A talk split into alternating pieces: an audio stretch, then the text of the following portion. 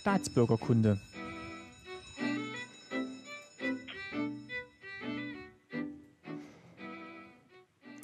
Folge 31, schönen guten Tag. Mein Name ist Martin Fischer und ich freue mich, dass ihr wieder zuhört bei Staatsbürgerkunde. Ich habe heute einen Gast am anderen Ende der Skype-Leitung bei mir. Und zwar ist das äh, der Vater eines Hörers, der sich bei mir gemeldet hatte. Und der Name des Gastes ist Hans-Jürgen Schäfer. Schönen guten Tag, Herr Schäfer. Einen wunderschönen guten Tag, Herr Fischer.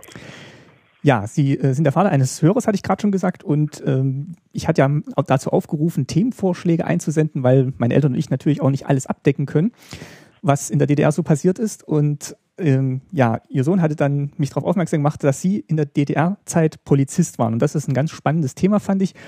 Und hat dann Kontakt mit Ihnen aufgenommen. Und ich freue mich, dass es geklappt hat mit dem Interview heute. Schönen guten Tag nochmal.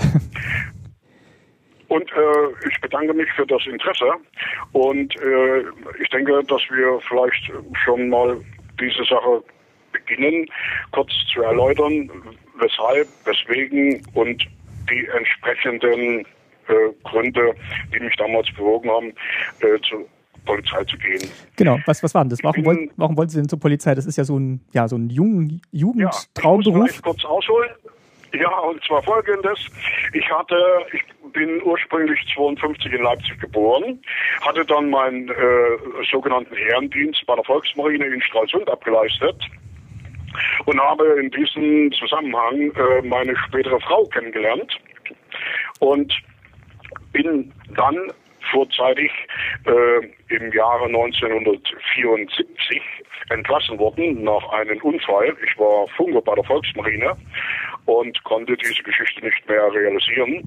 Deshalb äh, bin ich in Ehren entlassen worden und habe dann natürlich versucht, mit meiner Frau gemeinsam hier im Norden äh, zusammenzuleben, was damals nicht ganz einfach war. Und ich bin zwischenzeitlich nach meiner Entlassung bis zum Eintritt äh, bei der Polizei bin ich als Bootsmann bei der Weißen Flotte in Stralsund unterwegs gewesen.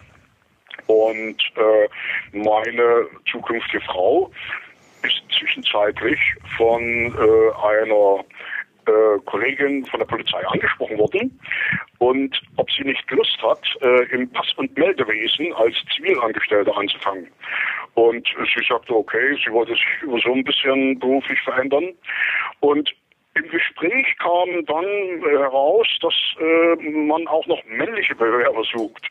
Und äh, so bin ich im Prinzip mehr oder weniger auch aus Zufall zur Polizei gekommen und habe am 1.9.1974 dort meinen Dienst begonnen. Wie muss man sich das, wie muss man sich das vor Entschuldigung? Ja. Wie bitte? Ähm, ich wollte fragen, wie, wie läuft denn das dann ab? Mussten Sie sich da bewerben und ähm, sind dann direkt genommen worden oder gab es dann Auswahlverfahren? Also äh, im, im Prinzip äh, hat man dann überprüft, inwiefern diese Person politisch äh, tragbar ist. Das ist natürlich ganz klar. Äh, sie durften, wie man es so heute äh, weiß, äh, keine Eintragung im Zentralregister haben und und und und. Also von der Warte her, sage ich mal, wurden sie schon überprüft und ähm, vielleicht äh, da mal gleich äh, eine Geschichte klarzustellen. Äh, es war nicht so, dass die Polizei äh, äh, einen extremen Zulauf hatte. Das war im Prinzip nicht so. Äh, es war eher so, dass äh, von seitens der Polizei äh, Bürger angesprochen worden sind, ob sie nicht Interesse hätten, im äh, Dienste der Volkspolizei praktisch äh, zu tätig zu werden. Wie fühlt man sich denn da, wenn man angesprochen wird? Beziehungsweise welche Vorstellung hat man denn dann von dem Beruf, wenn dann jemand auf einen zukommt und sagt, willst du nicht Polizist werden? Also ich sag mal so, äh, ich hatte nun äh, mich im Prinzip erst einmal mit äh, dieser Thematik nicht so befasst, weil ich ursprünglich eigentlich wieder zur See fahren wollte und äh, die äh, kurze Übergangszeit in der Reederei in Stralsund eigentlich nur zum Nutzen war, dass meine Transitpapiere fertig gemacht werden, sprich Seefahrtsbuch. Aber zwischenzeitlich äh, äh kam, meldete sich unsere große Tochter an und äh, seit diesem Zeitpunkt war für mich eigentlich klar, äh, dass ich nicht wieder zur See fahren werde und äh, musste mich dann relativ kurzfristig um, ich sag mal, um einen Job an Land bemühen. Ähm, dazu muss ich vielleicht sagen, dass äh, diese ähm, Anfrage, äh, jetzt Polizist zu werden, mich dahingehend reizte, weil ich wusste, das hat was mit Sport zu tun, mit das und mit, also es eine interessante, vielseitige Tätigkeit. Ist, Vielleicht kann man an dieser Stelle auch sagen, dass man äh, politisch äh, da, ich sag mal, eine relativ geringere Rolle spielte. Natürlich äh, hatte man äh, durch den Dienst äh, bei der Marine die äh, genannten die entsprechende Grundeinstellung und äh, war sich natürlich auch darüber im Klaren, dass man sein Vaterland und äh, wie es so schön hieß, auch entsprechend zu verteidigen hat. Aber ich sag mal, das spielte jetzt im Prinzip äh, bei der Entscheidung äh, bei der Polizei zu Beginn mehr eine hintergründige Rolle eben, ohne jetzt zu weit nochmal auf das Marine-Thema zu kommen, ich hatte ja den Film gesehen, äh, wir wollten aufs Meer und da ging es eben auch darum, dass Leute, die zur Marine fuhren, schon dahingehend auch geprüft wurden, dass die eben jetzt nicht, wenn sie mal auf See sind, nicht wieder zurückkommen, weil sie dann eben ähm, ja, weit weg vom, vom Heimatland sind und dass da eben vielleicht noch eine stärkere Prüfung stattgefunden hätte als jetzt bei der Polizei. Ich kann es jetzt nicht beurteilen. Also Herr Fischer, da haben Sie absolut recht. Das Erlangen eines Seefahrtsbuches äh, ist natürlich mit äh, extremen Hürden verbunden und äh, Sie können wirklich davon ausgehen, dass die Überprüfungen äh, sehr tiefgründig äh, stattfinden, denn es bezieht sich letztendlich nicht nur auf Ihre Person, also auf den betreffenden Bewerber, sondern es bezieht sich natürlich auch auf das gesamte Familienumfeld. Mhm. Und äh, durch die äh, äh entsprechenden Trennungen war das ja klar, dass dieser und jener natürlich auch Verwandtschaft im anderen Teil Deutschlands hatte. Und äh, da wurde dann schon super genau hingeguckt. Und äh, deshalb äh, muss ich Ihnen da 100% recht geben, wer diese, sage ich mal vorsichtig, äh, Überprüfung bestanden hat, äh, der konnte sich natürlich freuen und der war letztendlich derjenige, der mit dem Seefahrtsbuch in der Hand äh, wir haben damals gesagt, naja gut, den Staat äh, draußen, außerhalb der Grenzen äh, vertritt. Ne? Das heißt, Sie hatten da quasi schon so eine Art Vorschussbonus, als es dann an die Polizeibewerbung ging. Und das Entschuldigung? Nee, ähm, gerne. Das, ja, das könnte man in in etwa äh, fast schon so bezeichnen. Wobei man natürlich immer wieder sagen muss, auch äh, von seitens der Polizei wurde natürlich sehr tiefgründig geprüft, weil man natürlich auch verhindern wollte, dass es innerfamiliäre Konflikte gibt, die dann, ich sag mal zum Schluss, äh, nicht zu den gewünschten Ergebnissen führen würden, äh, einen entsprechenden ordnungsgemäßen Dienst zu versehen. Das muss ich einfach mal so sagen, denn an einem gewissen Punkt äh, können wir dann nochmal drauf zu sprechen kommen, weil das nämlich dann im späteren Verlauf meine Mutter traf. Für welchen Bereich hatten Sie sich denn äh, beworben oder für welchen Bereich sind Sie denn angesprochen worden? Also ich bin speziell für den Bereich Schutzpolizei angesprochen worden. Das ist äh, im Bereich äh, Sternberg, wenn Ihnen das eventuell was sagt, ist äh, damals äh, ja eine kleine Gemeinde gewesen mit äh, ca. 28.000 Einwohnern. Und äh, da ging es überwiegend darum, den Dienst in der Schutzpolizei zu tun, weil, äh, ich sag mal, entsprechender Nachwuchs dort auch fehlte wie in vielen anderen Sachen und man natürlich an jüngeren hm, Leuten natürlich interessiert war. Zum damaligen Zeitpunkt war ich 22 Jahre. Und äh, das entsprach natürlich erstmal auch den Vorstellungen. Und man muss auch dazu sagen, es ist ja nicht nur diese politische Einstellung, es ist ja auch die körperliche Fitness, die dabei eine entsprechende Rolle äh, spielt. Ich war damals äh, 1,68 groß und äh, wog stattliche 64 Kilo. Da können Sie sich natürlich vorstellen, dass das so in etwa auch in das Bild recht gut passte, dass man auch diese äh, körperlichen Anstrengungen, die eventuell auf einen zukommen konnten, auch bewerkstelligen konnte. Und ich denke mal, das hatte man eigentlich in den äh, Zeiten bei der Marine schon gezeigt, dass das kein Problem war. Und wie gesagt, das war natürlich ein sogenannter Bonus, der für mich dann sprach. Wie muss man sich denn die Arbeit eines Schutzpolizisten vorstellen? Was sind denn da die Anforderungen, äh, die da gestellt wurden?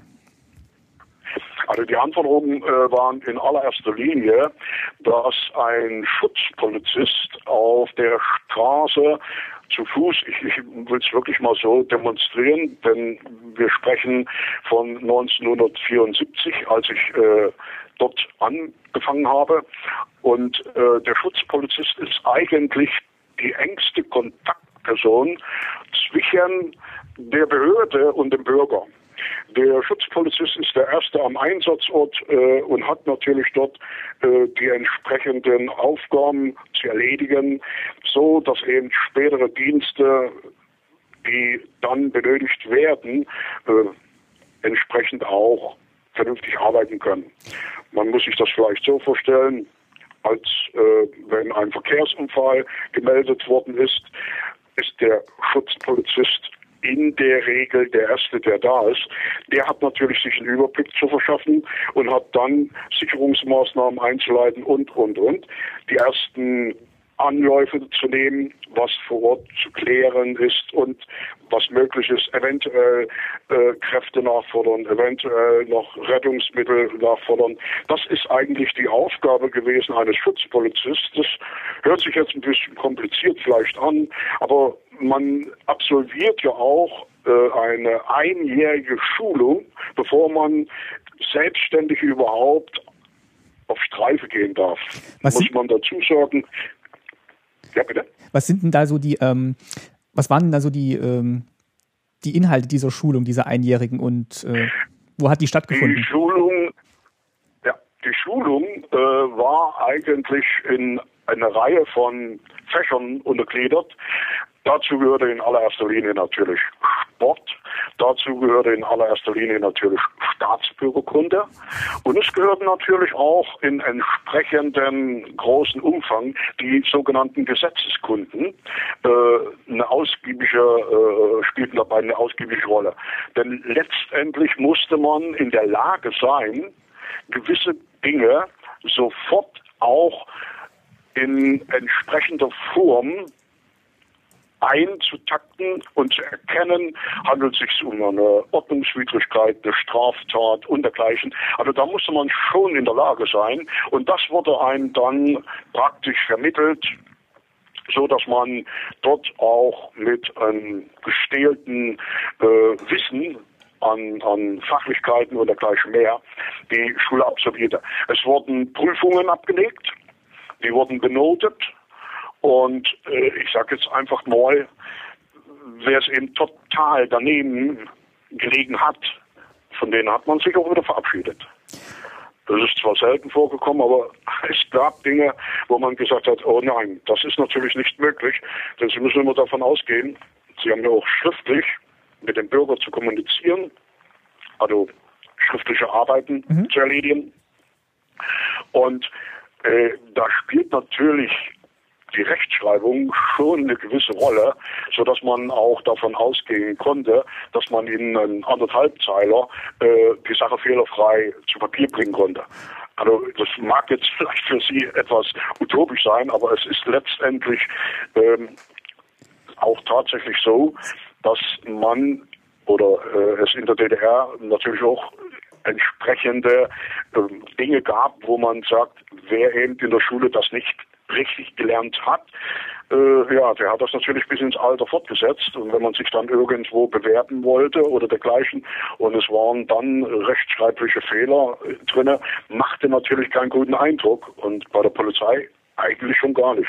Es ist ja bis heute äh, so, dass Sie äh, heute als Beamter einen sogenannten Deutschtest zu absolvieren haben. Mhm. Und wenn Sie den nicht schaffen, ja, dann können Sie äh, praktisch äh, alle Hoffnungen begraben, äh, heute überhaupt den Dienst in der Polizei antreten zu dürfen. Mir kommt das ein bisschen kurz vor, wenn man, wenn man das jetzt mal vergleicht mit heutigen Ausbildungsberufen, wo man immer von den drei Jahren ausgeht, dass man diese Menge an Stoff und äh, ja auch staatsbürgerkundliche Themen alles dann in einem Jahr ähm, vermittelt bekommen kann? Oder hatten Sie den Eindruck, dass das hat dann auch vollkommen gereicht nach dem Jahr und dann waren Sie gerüstet für den Beruf? Also ich äh, sag mal, die Grundlagen, Herr Fischer, die hat man ihnen äh, da schon übermittelt.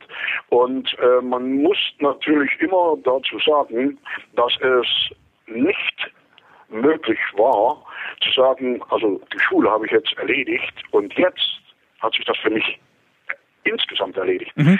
Lernen musste man immer wieder, denn das Problem war ja dahingehend, in den Schulen konnten sie im Prinzip äh, Systeme abarbeiten, die ihnen vorgegeben waren als Sachlage. Aber draußen konnte zwar im System, im Bereich, bleiben wir mal beim Straßenverkehr, im Bereich Straßenverkehr, mhm. konnte man unterschiedliche Faktoren sehen. Und nehmen wir mal ein Beispiel. Ja, Parken. gerne. Ne? Da ist es doch schon möglich, jemand parkt leichtsinnig, jemand parkt, weil er entlebt, jemand parkt, weil er eine behinderte Person äh, zum Arzt gebracht hat. Anhand dieser drei Beispiele muss man doch schon erstmal erkennen, dass nur im Bereich Parken, um bei diesem Beispiel zu bleiben, es doch verschiedene Kriterien gibt, nach denen man handeln muss. Und man sollte dann natürlich schon mal in den letzten beiden genannten sagen, okay, hier ist das soweit in Ordnung, man verweist nochmal darauf, dass man ich sag mal salopp, den Bogen nicht überspannt. Aber bei den ersten, der äh, sich dort äh, unberechtigterweise hingestellt hat, muss man natürlich sagen, ich bitte Sie, äh, Ihre Fahrt fortzusetzen. So schlicht und einfach. Ne? Deshalb wollte ich damit an diesem Beispiel nur andeuten, wie vielseitig diese Geschichten sind und man muss im Laufe der Zeit sich in der Praxis diese Fähigkeiten vernünftig, sachlich und vor allen Dingen gesetzlich richtig zu reagieren, äh, selbst aneignen. Das ist eine grundlegende Voraussetzung, um überhaupt, ich sag's mal salopp, ein brauchbarer, vernünftiger Polizist zu werden.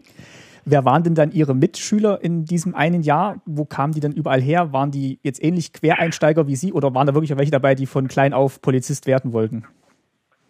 Also diese sogenannte Schiene, dass man jetzt äh, Gymnasium macht und als Polizeibeamter sich bewirbt, diese Thematik gab es zu DDR-Zeiten nicht.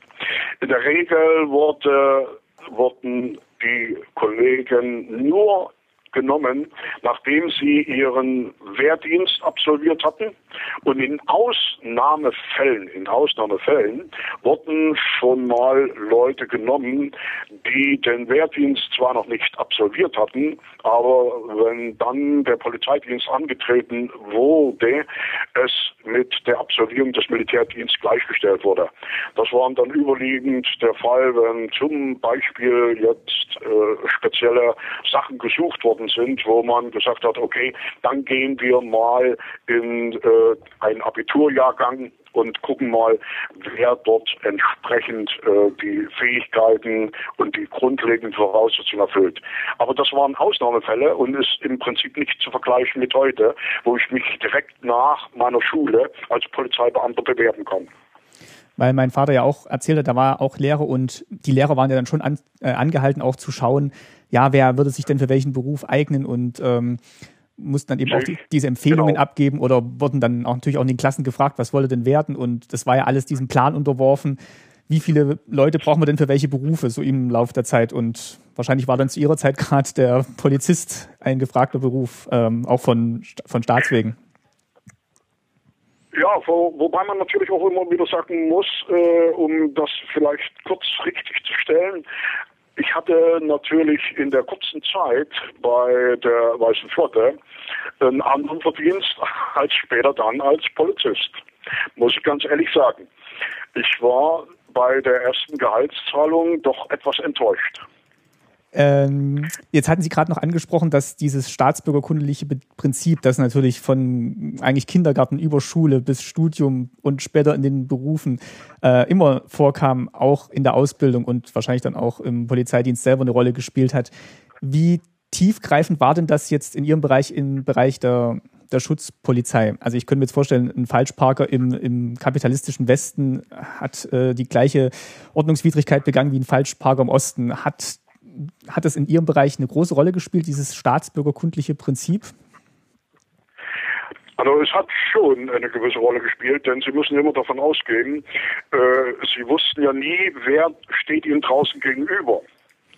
Und äh, es konnte natürlich auch mal ein Parteisekretär sein, äh, der das eventuell etwas anders gesehen hat, als wie der LBG Bauer, ich bitte da jetzt nicht äh, irgendwie Nein. die Abhängigkeit, äh, äh Gottes Willen. Ne? Aber ich, ich wollte damit jetzt nur sagen, die, die Wertigkeit äh, äh, ist natürlich schon, schon sehr unterschiedlich und man muss natürlich auch davon ausgehen, dass äh, in meiner Zeit, also 1974, äh, auch in den Folgejahren, Leute aus äh, äh, führenden Positionen von Partei und Staat ähm, natürlich Wert darauf legten, von einem Volkspolizisten vernünftig behandelt zu werden. Ne?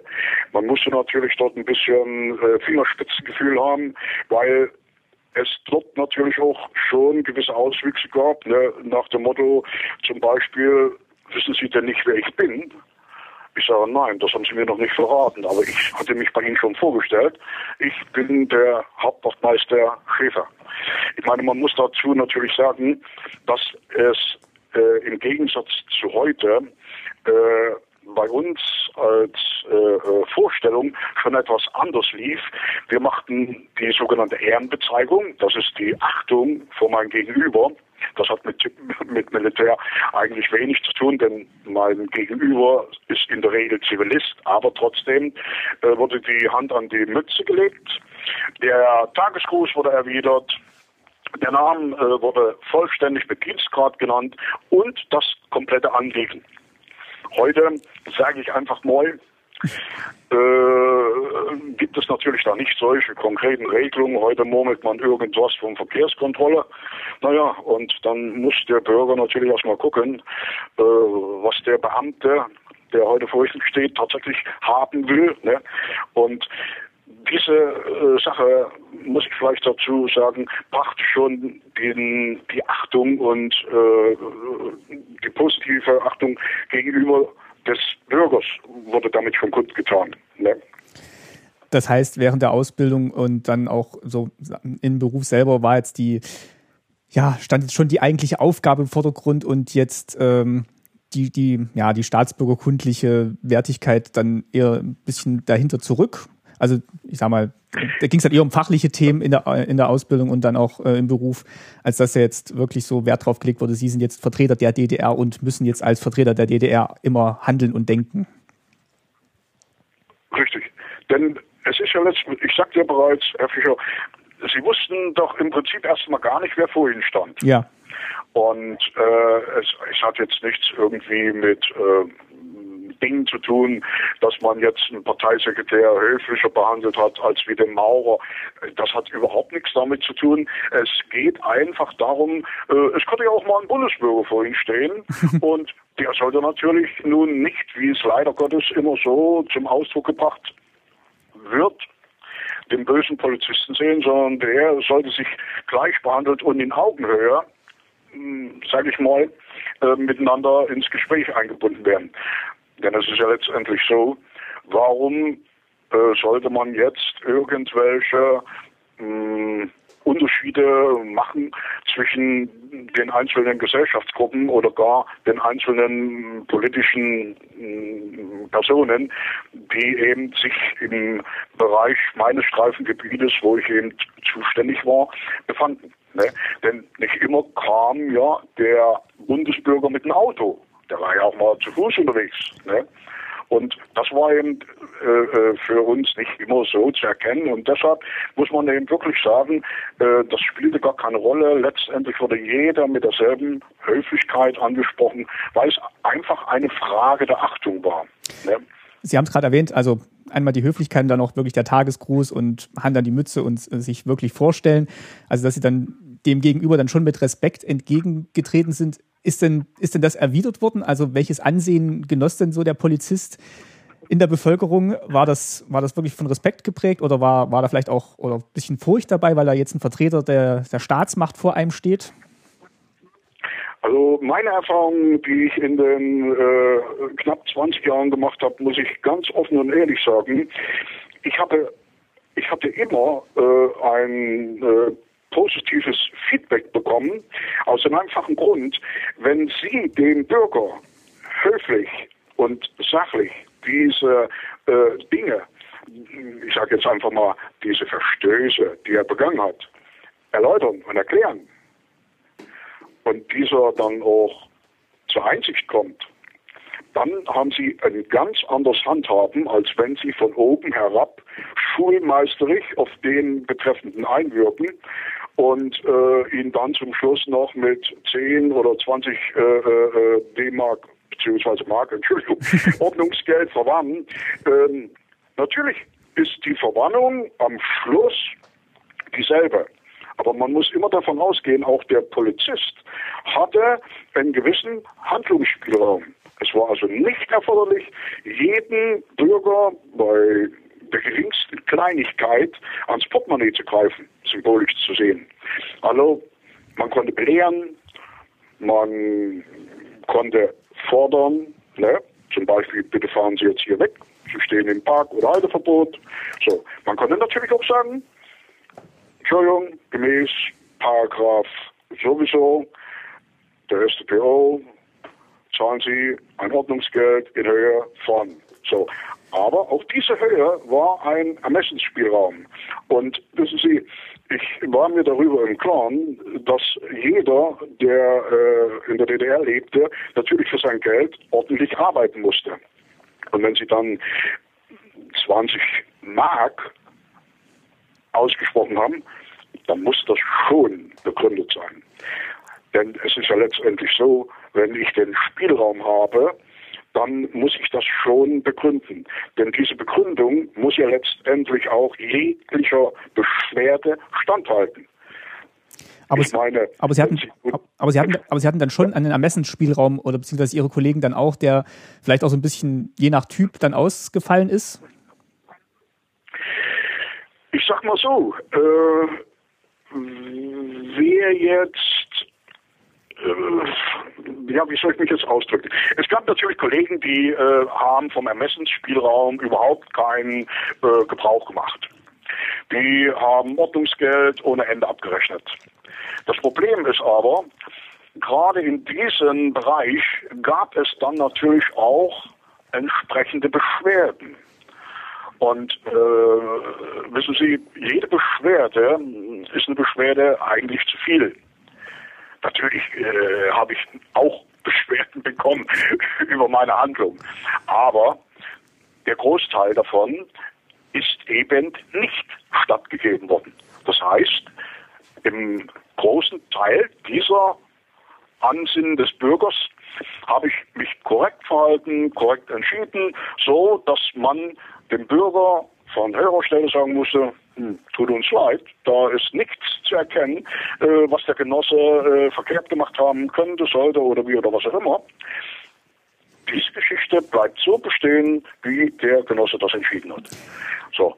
Und äh, alleine das spricht schon von einer, ich, ich nenne es einfach mal Qualität. Mhm. Und das Problem ist, wenn Sie davon, von diesen sogenannten Eingaben nannte sich das, so wenig wie nur möglich auf dem Tisch haben, dann haben sie natürlich mehr Respekt, als wenn sie draußen wie ein Sausewind den Block leer geschrieben haben und dann mittags wieder rein mussten, weil sie einen neuen Block brauchten.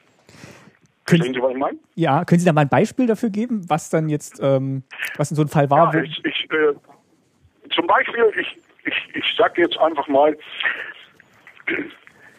es äh, gab natürlich auch zu DDR-Zeiten immer wieder Dinge, Kleinigkeiten, die äh, von manchen eben anders gesehen worden ist.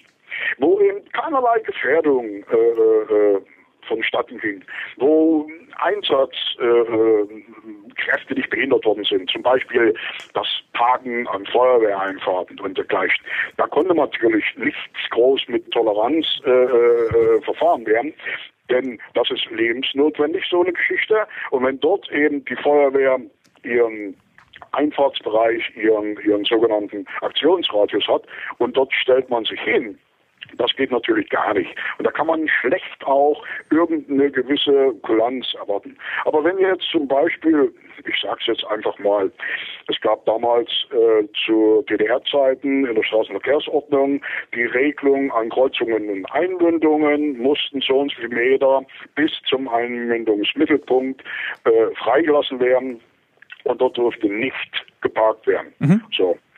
Und wenn man jetzt an, an so einen Fall kam, ne, und ich sage jetzt mal, da stand mit der Hälfte des PKWs drinne, dann hat man darauf hingewiesen und wenn der entsprechende Kraftfahrer einsichtig war, dann hat man das einfach dabei belassen. Da hat man nicht irgendwo jetzt noch was hineingelegt oder äh, äh, hervorgekramt oder sondern das, das hat man gelassen, hat es bei einer Belehrung gelassen. Und glauben Sie mir, äh, Sie haben mit einer Belehrung manchmal mehr erreicht, als wie mit einem Ordnungsgeld oder gar mit einer Stempeleintragung. Das muss man einfach auch äh, mal sich selber fragen, wie würdest du denn da reagieren, wenn du angesprochen wirst? Ne? Und da spielte natürlich die Höflichkeit, die Korrektheit eine absolute Rolle. Wer eben da so ein bisschen Tagträumer war, der äh, äh, im Laufe des Vormittags erst richtig zu sich kam, na, der tat eigentlich gut dran, irgendwo zu Fuß Streife zu laufen, äh, wo es möglichst, möglichst äh, wenig, äh, ich sag mal salopp, Arbeit gab. Ne? Ich habe jetzt gerade mal hier noch... Durch, äh, ja, ja? Nee, ähm, ich habe jetzt gerade mal hier aus einem Lexikon der also ein Kinderlexikon der DDR, das hatte ich schon mal äh, in der Folge erwähnt, hatte ich jetzt gerade mal den Eintrag zur Volkspolizei rausgesucht und da steht eben auch, ähm, also die Volkspolizei, bei Tag und Nacht, Wind und Wetter begegnen wir dem Schutzpolizisten auf ihrem Streifengang. Wer kennt nicht den, Abschnitts, wer kennt nicht den Abschnittsbevollmächtigten, den ABV? Ähm, können Sie da vielleicht mal kurz was dazu sagen, was, wie, wie sich der ABV zum normalen Schutzpolizisten verhielt? Oder ob das das gleiche war vielleicht also sogar? Ich habe ich habe im Laufe meiner beruflichen Entwicklung über den Volkspolizist äh, mich dann hochgearbeitet zum, Entschuldigung, zum ABV mhm. und kann deshalb recht äh, ordentlich Auskunft geben über die äh, Aufgabe eines ABVs. Der ABV war praktisch der erste Volkspolizist in diesem ihm zugeordneten Territorium. Wie groß war das da dann? Da gab es ein, fest, ein festgelegtes Territorium mhm. und de, der ABV hatte zusätzlich zu den schutzpolizeilichen Maßnahmen, die er absolut zu erfüllen hatte, noch die Aufgabe, sozusagen die Kontakte zu den Bürgermeistern, LBG-Vorsitzenden und, und, und, zu allen Gremien und politischen Vereinigungen zu halten, so dass er, wie man so schön sagt, der erste Polizist in diesem Territorium war. Das ist eine sehr angenehme Aufgabe. Sie haben mit Betriebsleitern zu tun, Sie haben es mit LBG-Vorsitzenden zu tun, wie ich bereits erwähnte, mit Bürgermeistern, also alles Leute, ich sag's mal ganz vorsichtig, die eigentlich so ein kleines Stück äh, schon über ihn stehen. Und ähm, wenn ihnen es gelingt, dort nicht mit Worten zu punkten, sondern ich sage jetzt einfach mal mit Taten, dann haben sie natürlich dort einen Stand, der äh, von Achtung geprägt ist und äh, man kann sagen, sie werden dort von den überwiegenden Teil der Bürger geachtet. Ne, das, das ist ein ganz einfaches Zeichen, dass man sie grüßt auf der Straße, dass man äh, ihnen die Hand gibt, äh, dass man sich mit ihnen unterhält und, und, und, und. Dabei spielt natürlich nicht immer irgendwo, ich sag jetzt mal, ähm, politische Dinge äh, im Vordergrund, äh, sondern sie sind dann mehr, ja, wie soll ich sagen, Sie wissen zum Beispiel, dass Tante Erna wieder Schnupfen hat um das jetzt mal etwas salopp zu sagen. Ihnen entgeht nichts. Und wenn Sie äh, im Konsum stehen und die Damen miteinander sich unterhalten, dann, dann, dann haben Sie erstmal schon wieder die aktuelle Information, äh, was im Territorium überhaupt passiert ist. Ne? Und äh, so sollte es eigentlich sein, dass der ABV die sogenannte Vertrauensperson ist. Ne? Und das Vertrauen Und haben Sie auch, das Vertrauen haben Sie auch entgegengebracht bekommen von den Bürgern in, in Ihrem Bereich oder war dann vielleicht auch so ein bisschen so Skepsis dabei, ähm, dass, dass Sie vielleicht gar nicht alles wissen sollten, was die Leute dort bewegt und beschäftigt hat? Haben Sie da mal was gespürt? Also, aber Herr Fischer, da muss ich vielleicht erstmal so sagen, Sie müssen immer davon ausgehen, dass vor mir äh, bereits ein altgedienter Haudegen über Jahrzehnte äh, in diesem Territorium tätig war. Mhm. Und da gebe ich ihm recht, nach anfänglicher Skepsis, das Ansehen müssen sie sich erarbeiten. Und nach anfänglicher Skepsis äh, haben sie es natürlich dann äh, erreicht, dann sage ich einfach mal, sind sie im Prinzip symbolisch gesehen unschlagbar. Dann äh, haben sie ihren Stand und an der Position, sage ich ganz schlicht und einfach, können sie nur selber äh, demontieren, indem sie, ich sag mal, Dinge an den Tag legen, die dort eben überhaupt nicht gut ankommen in den Gemeinden und bei den Bürgermeistern. Aber wie gesagt, äh, das sollte man, nachdem man so drei, vier Jahre äh, Schutzpolizist gemacht hat, sollte man eigentlich wissen, äh, äh dass man derartige Dinge tunlichst zu unterlassen hat. Ne? Denn es ist eine Vorbildhaltung und ich muss vielleicht vielleicht noch mal eins dazu sagen. Mhm. Äh, bei uns äh, war immer das Problem ein gepflegtes Äußeres. Das heißt, ordentlich rasiert, einen ordentlichen Haarschnitt. Eine saubere, komplette Uniform. Das heißt, die Knöpfe haben geschlossen zu sein. Wenn Schlips getragen worden ist im Herbst und in der Übergangszeit, dann hat er ordentlich zu sitzen. Die Hose hat eine Bügelnaht zu haben. Und die Schuhe selbstverständlich, die sollten geputzt sein. Nicht, dass sie früh morgens um Viertel acht im Konsum äh, stehen mit den verdreckten Schuhen, äh, die sie eventuell in der Nachtschicht oder was weiß ich, Kuckuck in der Spätschicht da hatten. Also ich wollte eigentlich damit nur mal zum Ausdruck bringen, dass ähm, wir auf dieses Äußere wurde sehr viel Wert gelegt. Jetzt, jetzt hatten Sie, immer, Entschuldigung? Ja. Ich wollte, wollte fragen, Sie hatten jetzt, ähm, ja, das ist jetzt quasi das, was von Ihrer Person ausgeht, wenn Sie mit dem Bürger oder der Bürgerin in Kontakt treten. Sie hatten jetzt aber auch gerade gesagt, dass ähm, Sie natürlich auch Kontakte hatten zu ähm, Bürgermeistern, zu Parteiführung, ich weiß nicht, vielleicht auch zu Staatssicherheit und da vielleicht auch Dinge vertreten mussten, die jetzt nicht an ihrer Person allein lagen, sondern wo sie vielleicht auch Sachen weitergeben mussten oder vertreten mussten, mit denen Sie vielleicht auch nicht einverstanden waren, das kann ich jetzt nicht beurteilen. Gab es da irgendwelche Konflikte, wo Sie sagten, okay, das muss ich jetzt vertreten, weil das meine Rolle ist als Polizist? Aber ich weiß also jetzt, wie der Bürger sich damit fühlt, wenn ich damit auf ihn zukomme. Das Problem ist jetzt, äh, wollen wir mal äh, die äh, Geschichte versuchen, ein bisschen von Anfang an durchzuarbeiten. Gerne. Sie haben natürlich auch zu den Bürgermeistern die entsprechenden Kontakte zu den Parteisekretären der einzelnen Einrichtungen, Betriebe und, und, und Genossenschaften. Sie sind eigentlich überall integriert und werden natürlich auch informiert. Mhm. Natürlich hat Ihnen der LBG-Vorsitzende dann früh morgens um neun mal den Anruf zukommen lassen und sagen, der Paul ist heute wieder nicht zur Arbeit gekommen. Mhm. So, ja, Paul war schon immer derjenige, der das mit der Arbeit nicht so genau genommen hat. Naja, wenn das dienstlich sich einrichten ließ, sind sie natürlich auf die Schwalbe gesprungen. Das war unser kleines Dienstmoped. Und sind natürlich bei Paul vorbeigefahren. Wenn sie ihn getroffen haben, dann haben sie ihn natürlich zur Rede gestellt und haben ihn natürlich zum Schluss aufgefordert, äh, unverzüglich die Arbeit aufzusuchen. Äh, das ist ja nun nichts Unangenehmes, das hat eher etwas äh, sozialen Charakter, sage ich jetzt mal. Aber man muss dabei natürlich auch immer wieder sagen, äh, da spielt sehr viel Menschlichkeit eine Rolle. Denn als ABV haben Sie ja auch teilweise die sogenannte kriminalistische Verarbeitung von Vorgängen in Ihrem Abschnitt selber zu übernehmen. Da ist nicht jemand äh, oder immer jemand von der Kriminalpolizei gekommen oder was.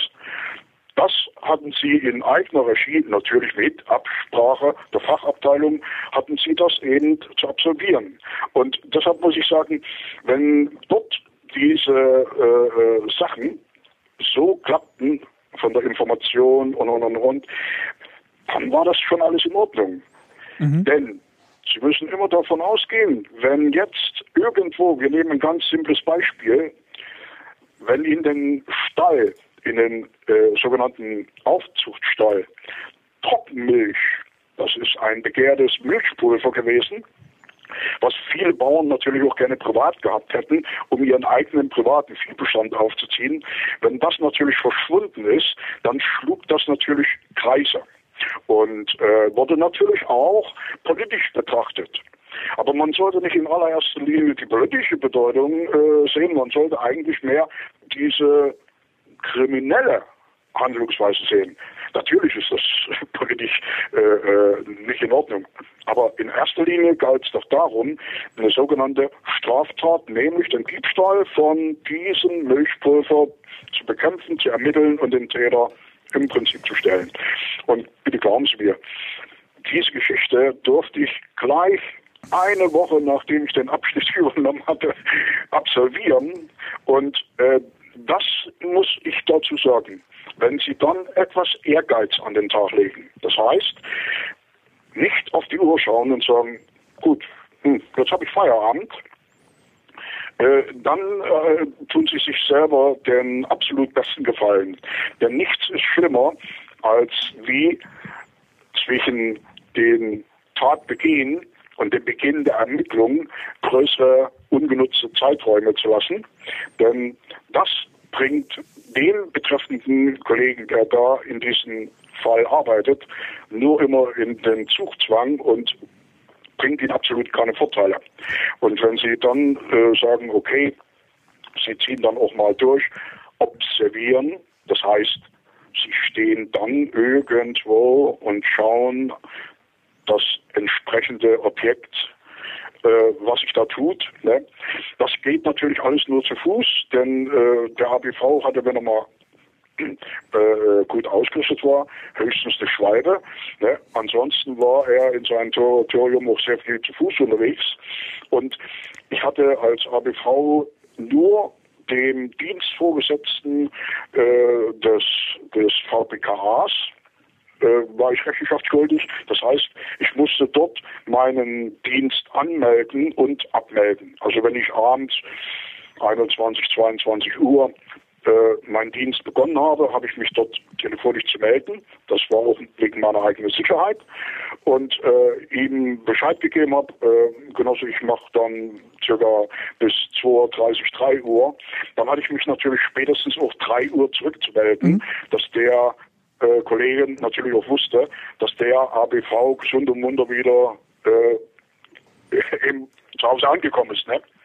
Also ähm, aber wie gesagt, das musste man alles in Eigenregie machen als ABV, währenddessen der Schutzpolizist konkrete Aufgaben gestellt bekam in seinen acht oder zwölf Stunden Dienst, wo er äh, vorgegebene Streifenrouten zu absolvieren hatte, äh, vorgegebene Punkte äh, äh anzulaufen hatte.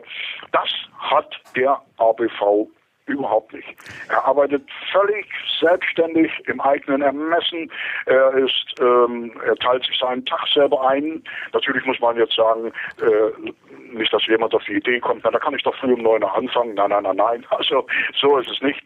Ja. Pünktlich um sieben äh, ist dann Dienstbeginn gewesen, nämlich um diese Zeit kam das sogenannte Rundgespräch, das ist ein Informationsgespräch, was von seitens der, äh, des VPKAs geführt wird, wo alle ABVs im gesamten Territorium informiert werden, was in den letzten 24 Stunden äh, praktisch sich zugetragen hat.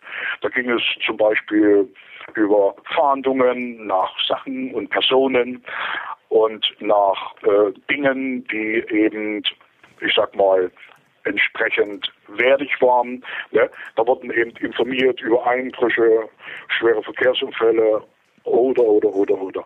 Also im überwiegenden Maß war der ADV total selbstständig und hatte im Prinzip nur seinen Vorgesetzten im VBKA äh, Rechenschaft schuldig zu sein. Hatten Sie, hatten Sie. Vielleicht noch zu dem Punkt, ähm, was ja. jetzt was die Stasi äh, in diesem Zusammenhang zu tun hatte. Sie hatten als äh, ABV natürlich ein, zwei, drei und mehr Personen im Territorium wohnen, die äh, unter polizeilicher Kontrolle standen.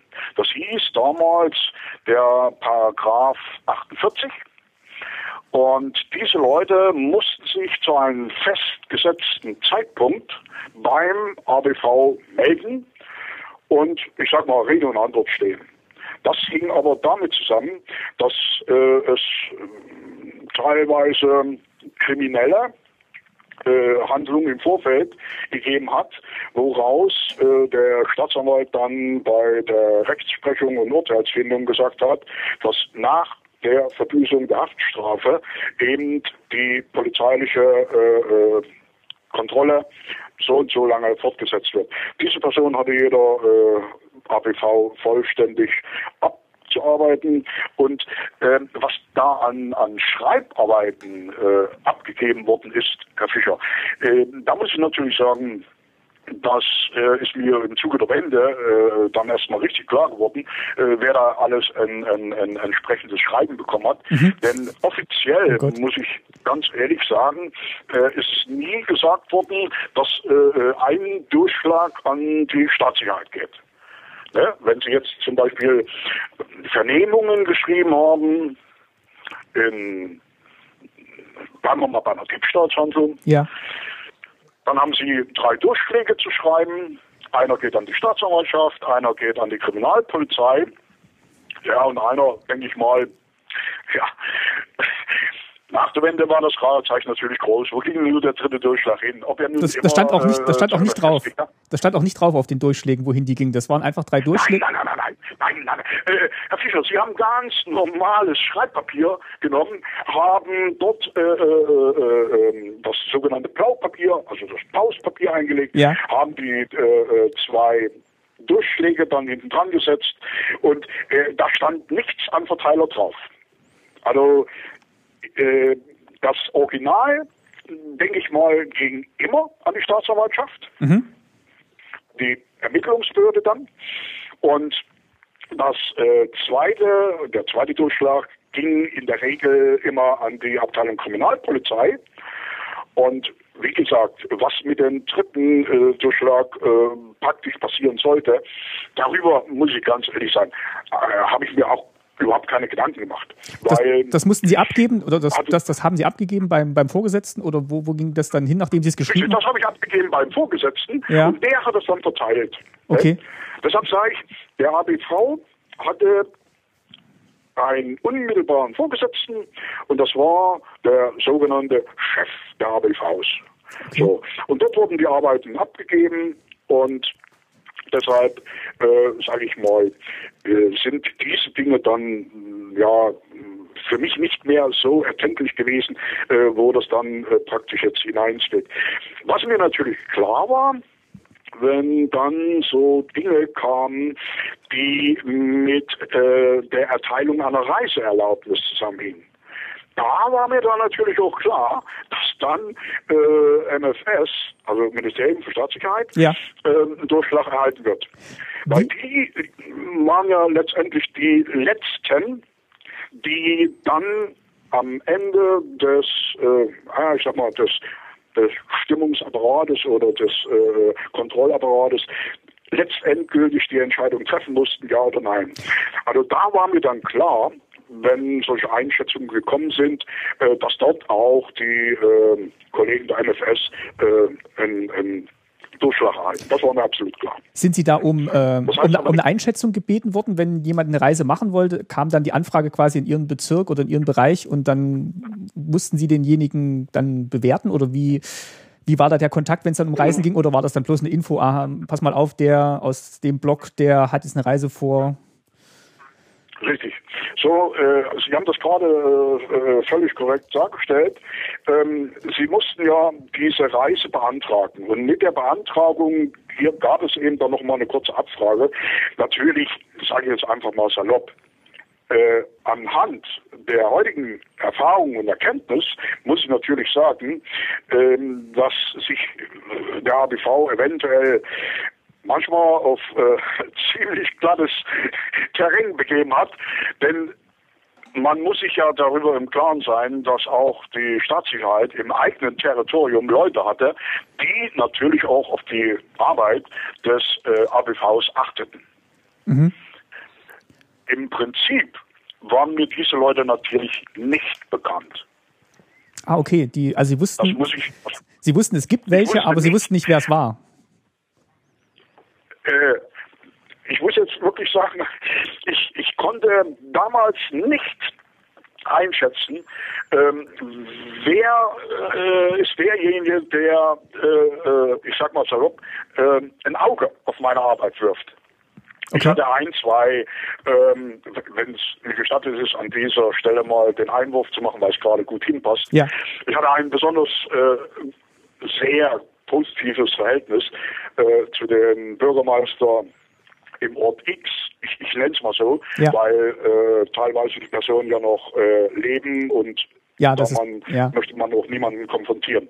Äh, und wir hatten beide sehr, sehr, sehr, sehr offen über Dinge und Probleme miteinander gesprochen. Das heißt, Dinge, die wir aus unserer politischen Sicht äh, nicht ganz korrekt fanden und äh, äh, Maßnahmen, die natürlich auch nicht unbedingt dazu beigetragen haben, äh, entsprechende positive Resonanz oder durchgehend positive Resonanz äh, in der Bevölkerung äh, zu erlangen. Können Sie da näher drauf eingehen Und, oder ist es dann äh, oder wird es dann zu ähm, zu persönlich, wenn Sie jetzt da näher drauf eingehen, was in welchem Fall sich da gehandelt hat?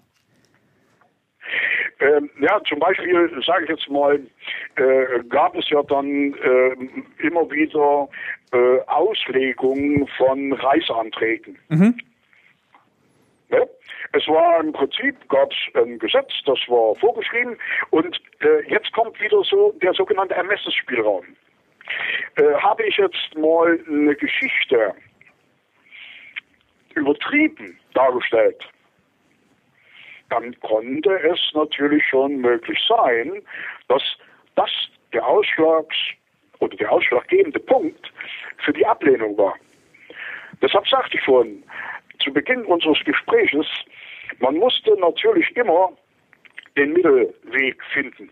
Und ich kann ja äh, eine äh, Situation äh, so und so darstellen. Mhm. Wenn ich zum Beispiel, ich, ich möchte Ihnen mal versuchen, ein Beispiel klar darzustellen. Ja. Wenn bei irgendeinem Zusammenhang mal der Bürger mir gegenüber etwas lauter wurde oder ich sag mal etwas verbal entgleiste, ja. da kann ich natürlich einen riesen Fass draus machen. Aber da kann ich auch sagen, da kann ich still sein, bis der Bürger wieder Luft geholt hat und kann sagen, so, ich sagte auch nicht zu Ihnen, du dummer Hund. Wieso nehmen Sie sich denn das Recht mir gegenüber aus? Und dann kam bei den meisten, hm, Entschuldigung, ja, was habe ich denn anschließend noch für eine Veranlassung, wenn wir die sogenannte Ebene und Position geklärt haben, äh, den anderen da noch irgendwie zu diskriminieren oder dergleichen. Das Ding hat sich erledigt und fertig. Und bitte glauben Sie mir, dann sind Sie besser mitgefahren, als wenn Sie mit der brachialen, äh, mit der symbolischen Brechstange gearbeitet haben und haben da tausend Berichte geschrieben und gemacht und getan. Das hat ja nichts damit zu tun, dass man jetzt irgendwas vertuscht oder verschaukelt hat. Das hat einfach nur etwas damit zu tun, dass man sich an diesem Punkt Respekt verschafft hat.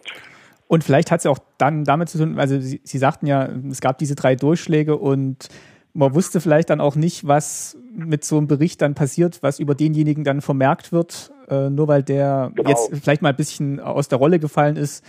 Ähm, genau. In was für einem Zusammenhang auch immer. Also ich sage mal, bei schweren Straftaten, das äh, wird wahrscheinlich nicht verharmlost worden sein, aber man, man wird dann vielleicht ja auch mal, man reagiert vielleicht mal ein bisschen unbesonnen und das hat dann vielleicht einen stärkeren Einfluss aufs spätere Leben, nur weil es dann diesen, diesen Bericht im, im MFS gibt. Herr Fischer, vor allem müssen Sie immer äh, davon ausgehen, mir war nie exakt gesagt worden, für was konkret diese Auskunft überhaupt gebraucht wird. Das konnte zum Beispiel möglich sein, wenn Sie jetzt, ich meine, wir waren hier in Mecklenburg davon nicht betroffen, aber wenn Sie jetzt einen Mechaniker hatten, der im Bereich Dresden gearbeitet hat, Druckerei zum Beispiel, mhm er sollte vielleicht ins Ausland fahren, um diese Druckmaschinen aufzubauen. Und äh, da musste man sich schon mal, Entschuldigung, ein bisschen darüber im Klaren sein, äh, äh, wie realistisch schätze ich denn das wirklich ein. Und dann konnte man natürlich nicht aus einer Mücke einen Elefanten machen. Zumindest war ich so angezogen. Deshalb sage ich, ich hatte im Prinzip keinerlei Probleme, und als ABV muss ich Ihnen ganz offen und ehrlich sagen, ich konnte auf jede Tanzveranstaltung gehen, also äh, dienstlich gesehen, und ähm, äh, konnte mit Jugendlichen die Probleme vor Ort und Stelle ansprechen. Und wenn ich dann sagte, pass mal auf, mein Freund, äh, das klären wir draußen, also ich habe es oft erlebt, dass wenn ich dann nochmal zum Eingang geguckt habe, dass dort ein, zwei Leute standen, die genau guckten, ob ihrem kleinen ABV da draußen nichts passiert. Denn wie gesagt, mit 1,68 war ich ja natürlich kein Löwe und äh, auch kein Herkules. Ja. Also ich musste dann schon äh, diese und jene Geschichte äh, äh, verbal äh, ordentlich anbringen. Und für mich gab es eigentlich auch keinerlei Unterschiede egal ob der andere 1,90 war und breit wie, wie, wie sonst was, äh, da gab es keinen Unterschied. Der wurde genauso angesprochen und deshalb sage ich, wenn Sie höflich mit den Leuten umgehen, dann haben Sie eine ganz andere Ausgangsbasis, als wenn Sie gleich polternd und herablassend, gerade bei Jugendlichen, äh, sage ich einfach mal, war das das Ausschlaggebende, dass viele Jugendlichen sich positiv geoutet haben.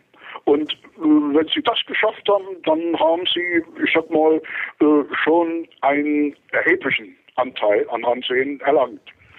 Hatten Sie das Glück, dass Sie vielleicht nie so eine ganz schwierige Gewissensentscheidung treffen mussten ähm, im Laufe Ihrer Laufbahn, dass Sie, dass Sie sagen konnten, oh, jetzt, jetzt stehe ich quasi zwischen, zwischen meinem Gewissen und dem System?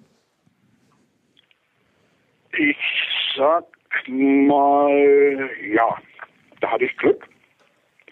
Man muss vielleicht mal kurz Resonanz passieren oder mhm. Revue passieren lassen. Ähm, natürlich gab es in der DDR genau dieselben Verbrechensformen, wie wir sie heute kennen.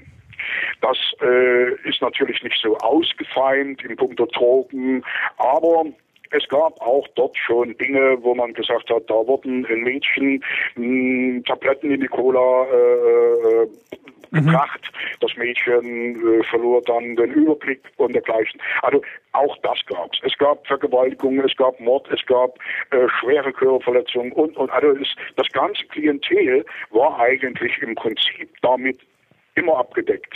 Und wenn man jetzt sagt, im ländlichen Bereich, wo es ohnehin etwas ruhiger zugeht, äh, dann ist man natürlich dort immer so äh, froh, dass man nie mit solchen Sachen konfrontiert wird.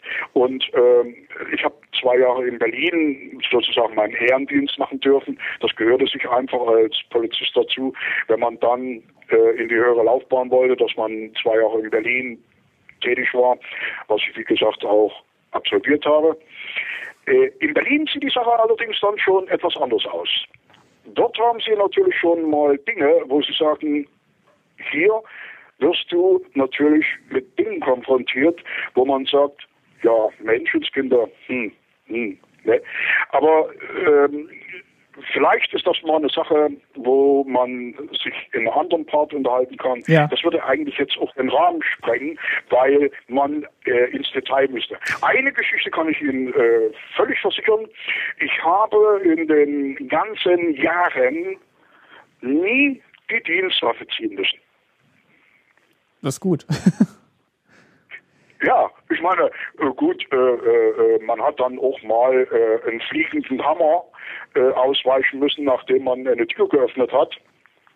Äh, auch das, wie, gesagt, das hat es alles auch gegeben. Ne? Äh, und deshalb sage ich immer, man muss dann eben schauen, nicht, dass man die ohnehin schon brenzliche äh, Situation noch weiter eskaliert. Man muss die runterholen. Nee, ich wollte jetzt auch. Genau, ich wollte jetzt eigentlich auch darauf hinaus, klar, also so schlimm jetzt auch meinetwegen ein Mord, ein Mord ist, aber ein Mord ist dann halt in jedem System der Welt wahrscheinlich ein, ein schweres Verbrechen und ich glaube, das ist dann eher auch ein, ein Glück, wenn man jetzt, sagen wir mal, nicht jemanden, nur weil er jetzt nicht nur dem System steht, durch eine, durch, durch eine Auskunft quasi die Reise zu seinen Verwandten in, ins Ausland verbaut. Also diese, diese Art Entscheidung, die ist dann wahrscheinlich eher typisch ähm, für, ja, für, für ein System wie die DDR, aber ich sag mal so, so ein Mord oder ein Diebstahl ist halt ein Mord und ein Diebstahl in jedem System der Welt. Und das ist dann, das gehört dann auch zur Polizeiarbeit, aber dass man wirklich so mit seinem Gewissen hadert, da kann man, glaube ich, dann auch froh sein, wenn man da nicht, ähm, da nicht davor stand vor diesen Entscheidungen. Das ist richtig. Und äh, ich sag mal so, man, äh, ähm, oder anders gesagt, ich war auch nie in den Abteilungen, wo man äh, unter Umständen mit so, äh, mit derartigen Sachen konfrontiert äh, wird. Natürlich äh, äh war man der Erste bei Siozid teilweise, wo man sich erhängt hat, wo äh, man sich mit der Yachtwaffe erschossen hat oder wie. Natürlich war man der Erste. Aber, wie gesagt, ich hatte dann mit der weiteren Ermittlung äh, nichts weiter zu tun, weil es dann eben Spezialisten gab. Und deshalb äh, ist das natürlich immer eine Sache, wo man sagen kann, okay, denn wir waren ja die Polizei, das ist ja etwas anders wie heute, wir waren ja da etwas weiter gegliedert. Wir hatten ja die sogenannte Schutzpolizei, den AWV, wir hatten die Wasserschutzpolizei, wir hatten die Transportpolizei, und dann letztendlich den Strafvollzug. Es liegt ja alles unter dem Ministerium des Innern und äh, demzufolge, sage ich mal, wurde das natürlich auch immer streng gedrängt. Entschuldigung, die Verkehrspolizei, die Jungs mit der weißen Mütze, die hatte ich natürlich total vergessen. Genau, die gibt's das auch. waren natürlich die schönsten, Uniform. die schönsten und die besten bei uns, ne? weil die hatten die schickste Uniform und und und und. Also, naja, Spaß beiseite.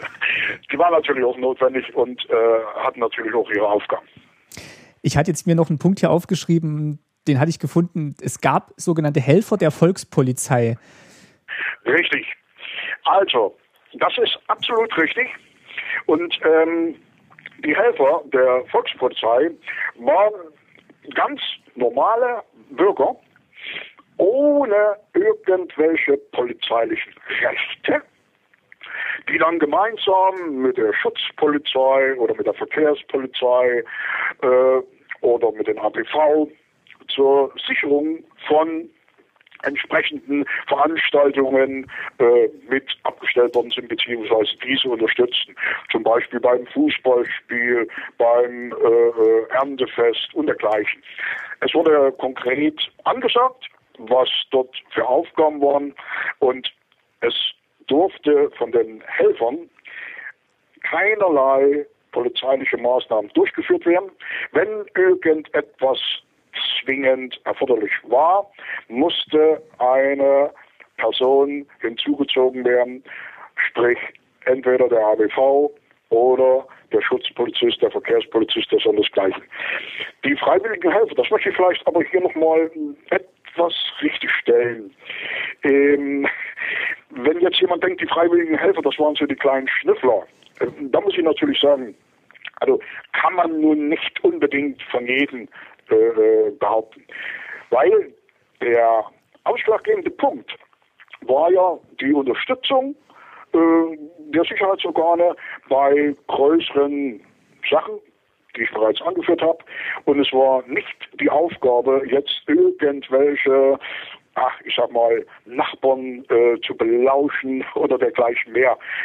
Wenn Sie mal so einen Typ dann mit drin hatten, na klar hat sie mal gegeben, die glaubten, sie sind dann hier der verdeckte Sheriff. Ne? Äh, dann hat man sich ja angehört und hat gesagt, Mensch, pass mal auf, Mensch, Paul, du, das ist gut gemeint, aber weißt du, konzentriere dich mal auf das Wesentliche und das was man nach, das bringt nur schlechte äh, Punkte und dann hat sich das in der Regel gegeben. Aber wie gesagt, selbstverständlich hat es diese Helfer gegeben. Die hatten dann eine sogenannte rote Armbinde, die wurde dann links getragen am Oberarm und da stand drauf Helfer der deutschen Volkspolizei. Also waren gekennzeichnet und wenn sie nicht gekennzeichnet waren, dann hatten sie auch nichts zu sagen.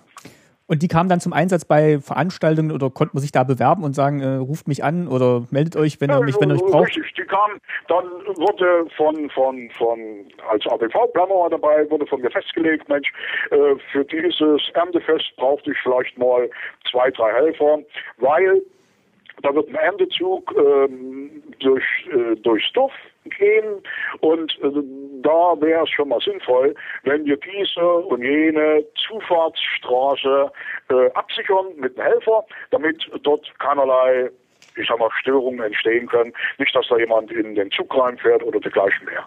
Also das muss ich sagen, das waren simple äh, Geschichten. Oder wenn Sie jetzt zum Beispiel mh, hm, jetzt Fußballspiele hatten, ne, das eine Dorf gegen das andere, das äh, waren immer Reibungspunkte zwischen den sogenannten Fans. Auch das ist nichts Neues in der DDR, dass es nach Fußballspielen oft äh, zu Krawallen gekommen ist in unterschiedlichen Größenordnungen. Natürlich muss man jetzt ein bisschen äh, da auseinanderhalten. Ne? Wenn jetzt Dorf C gegen Dorf B gespielt hat, dort ging es weitestgehend ruhig ab. Aber wenn eben im Bereich der Oberliga gespielt worden ist, dann sahen die Welten schon anders aus. Das äh, ist manchmal tatsächlich äh, so noch wie heute, oder besser gesagt, heute vielleicht noch ein bisschen schärfer. Wenn Sie jetzt so zurückblicken, waren Sie, waren Sie gerne Polizist in der DDR? Äh, ich, ja, ich sag mal ja, weil, weil ich, sag ich mal, ähm, für mich persönlich in Anspruch nehmen möchte, dass ich äh, tolerant war in vielen Sachen und äh, nicht bei weitem nicht zu den Hardlinern gehörte.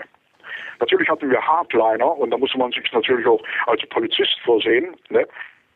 Äh, dann sollte man schon wissen, wer das äh, ist in den eigenen Reihen.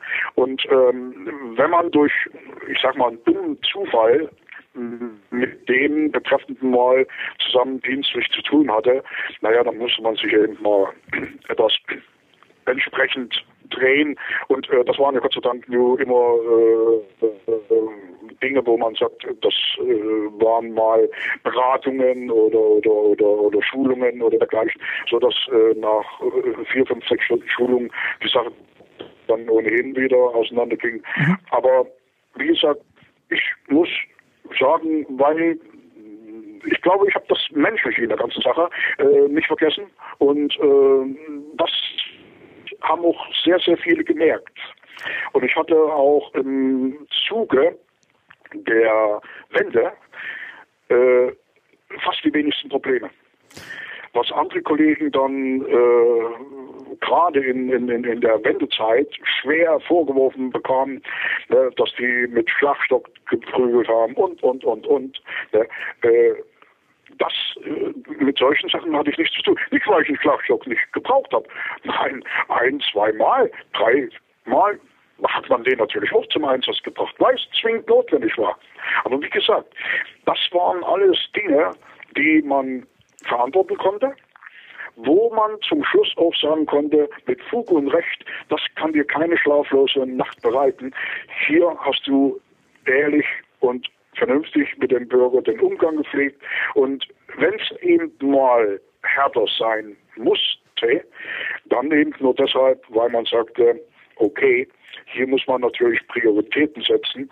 Und ich hatte zwei Prioritäten. Ich habe gesagt, wenn ich zum Dienst gesund komme, dann möchte ich auch gesund vom Dienst wieder gehen. Und wer mich zwischenzeitlich daran hindern möchte, der muss damit rechnen, dass ich mich entsprechend zur Wehr setze.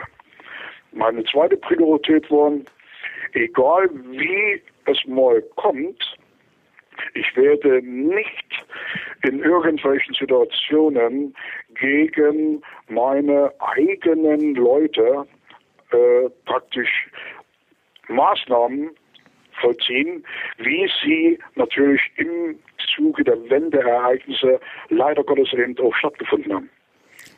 Also da hätte ich dann auch die Konsequenzen in Kauf genommen und hätte gesagt, okay, äh, das ist nicht mit mir, denn man muss doch immer davon ausgehen, äh, man muss Unterschiede machen zwischen Leuten, die ihren Frust nach dem Fußballspiel ablassen und Leuten, die friedlich ihre demokratischen Rechte durchsetzen. Also mit eigenen Leuten meinen Sie jetzt ähm, die, die Bürger, also jetzt nicht äh, eingeschlossen auf, die, auf ihre Kollegen, sondern wirklich äh, auf Bürger DDR, die dann halt jetzt in der Wendezeit für die Überzeugungen auf die Straße gegangen sind.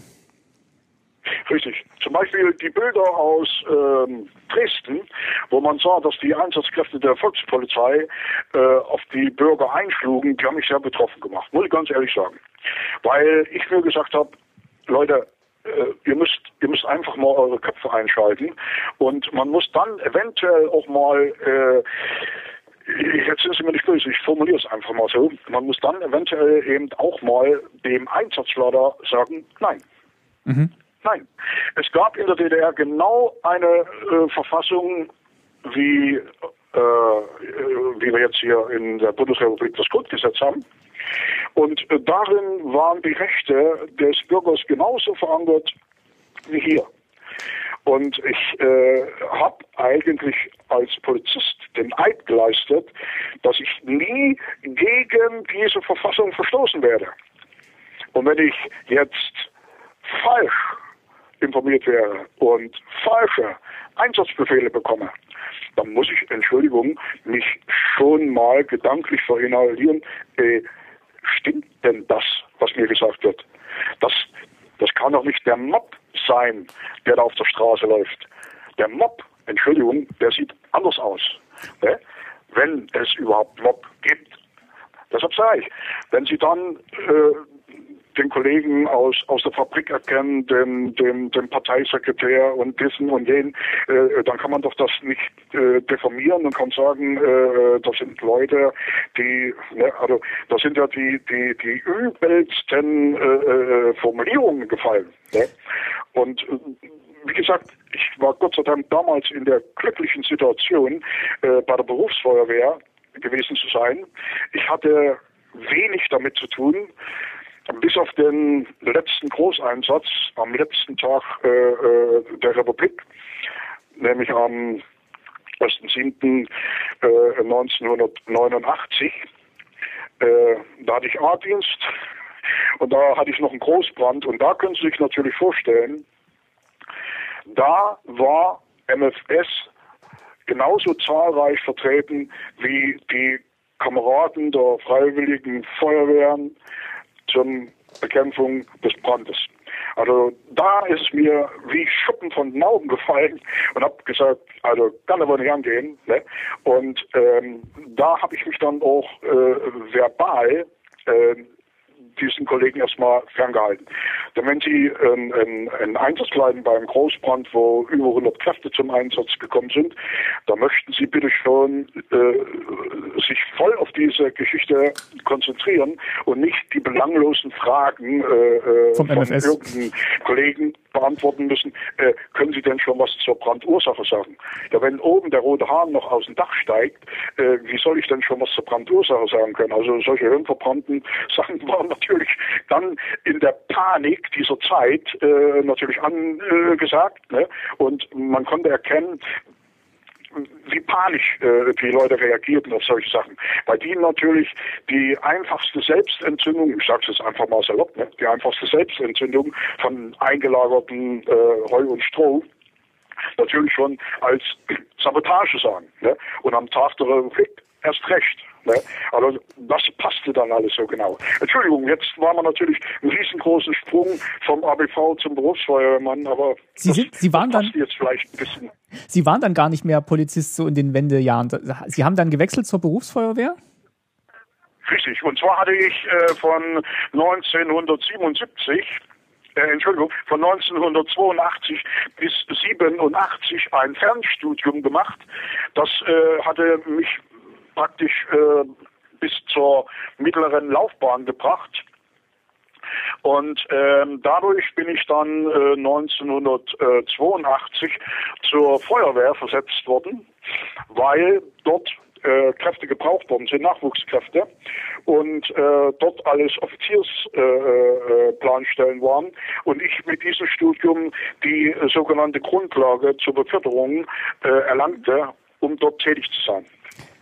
Waren Sie da froh drüber oder wären Sie gern noch Polizist geblieben? Also ich sag mal so, ähm, mich hat die Herausforderung dort äh, äh, war für mich äh, überwiegend das äh, Gros, weil äh, dort herrschten ganz andere äh, Voraussetzungen und vor allen Dingen Anforderungen.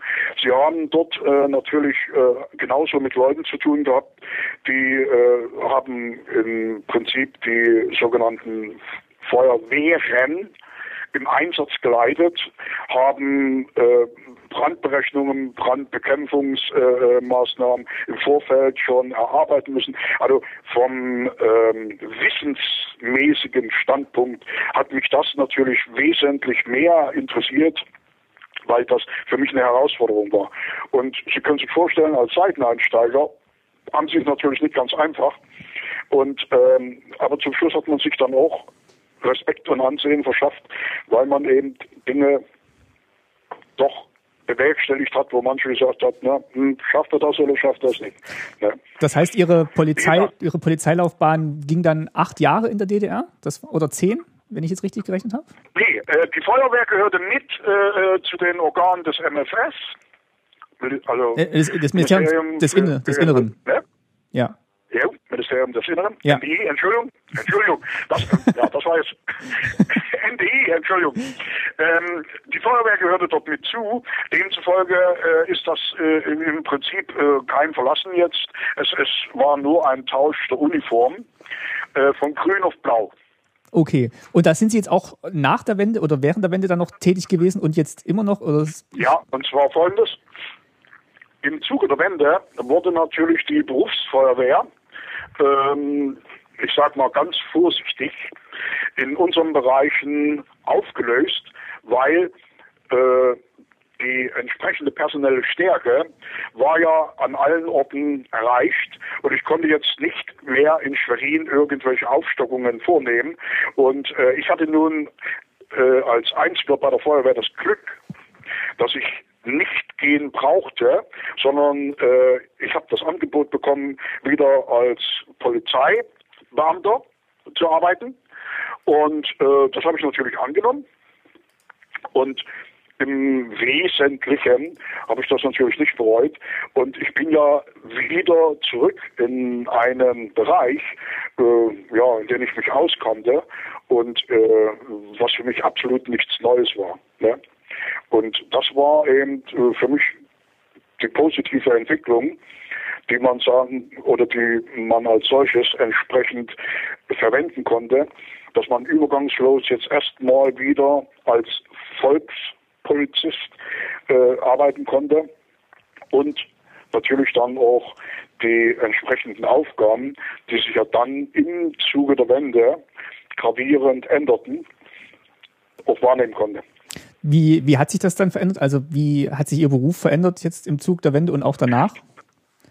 Also ich sag mal so, ähm, in der Wende, muss man vielleicht erstmal sagen, lud sich natürlich erstmal auf einzelne, äh, jetzt muss ich sagen, ehemaligen Genossen, denn die Partei äh, Kreisleitung hatte ja dann mehr oder weniger schon sich in der Abwicklung äh, befunden. Wir hatten auch sehr zeitig im äh, VPKA die entsprechend letzte Parteiversammlung durchgeführt, wo es jeden anheimstand, sein Parteibuch vorne beim sogenannten Parteisekretär abzugeben. Und äh, das habe ich natürlich genauso gemacht wie viele anderen, weil ich mir gesagt habe, was soll's, äh, da kannst du kein äh, äh, Dings mehr mit gewinnen.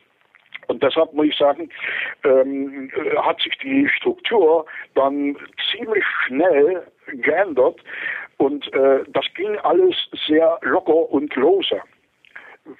Um Ihnen das jetzt mal zu erklären, es gab zwar einen Dienstplan und und und und, aber so recht wusste mancher Kollege gar nicht, äh, was er denn überhaupt zu tun hatte. Das alte Recht aus der DDR, äh, das stand auf wackeligen Füßen und das Neue, das war noch nicht stabil genug, um es umzusetzen. Stabil genug meine ich jetzt, die sogenannten Schulungen fehlten. Und ich war auch einer der Ersten, der an solchen Sachen teilgenommen hat. Das fand in Neustrelitz statt. Und dort wurden immer in äh, Abständen, vier Wochen, wurden dann die Kollegen praktisch äh, mit den neuen vertraut gemacht. Überwiegend ging es natürlich dann auch um die politische Ausrichtung, um eben die Umsetzung der entsprechenden gesetzlichen Grundlagen zu stabilisieren. Und da hatte sich natürlich nun doch dieses und jenes etwas geändert. Aber im Gro ist es natürlich so, um bei dem Beispiel des Parkens zu bleiben, da stellte im, äh, in der DDR eine Ordnungswidrigkeit dar und stellte natürlich nach bundesrepublikanischem Gesetz ebenfalls eine Ordnungswidrigkeit dar. Aber, äh, aber, also genauso, aber genauso wie Sie quasi vor Ihrer Ausbildung ähm, ja, durchleuchtet wurden oder ihre Kollegen auch durchleuchtet wurden, wurden dann ähm, die Biografien auch nochmal auf den Prüfstand gestellt, weil sie gesagt hatten, dass manche Kollegen da auch eine schwere Zeit hatten und dann gar nicht weiter ihren Dienst vollziehen konnten, weil dann eben die Aktenlage so war, dass es nicht gereicht hat? Also in allererster Linie bezog sich das jetzt auf Ältere. Mhm. Die sind dann in den Vorruhestand gegangen mhm. und äh, es gab eigentlich wenige, die äh, gleich äh, unmittelbar im Zuge der Wende äh, abgesprungen sind. Aber äh, Sie haben natürlich recht.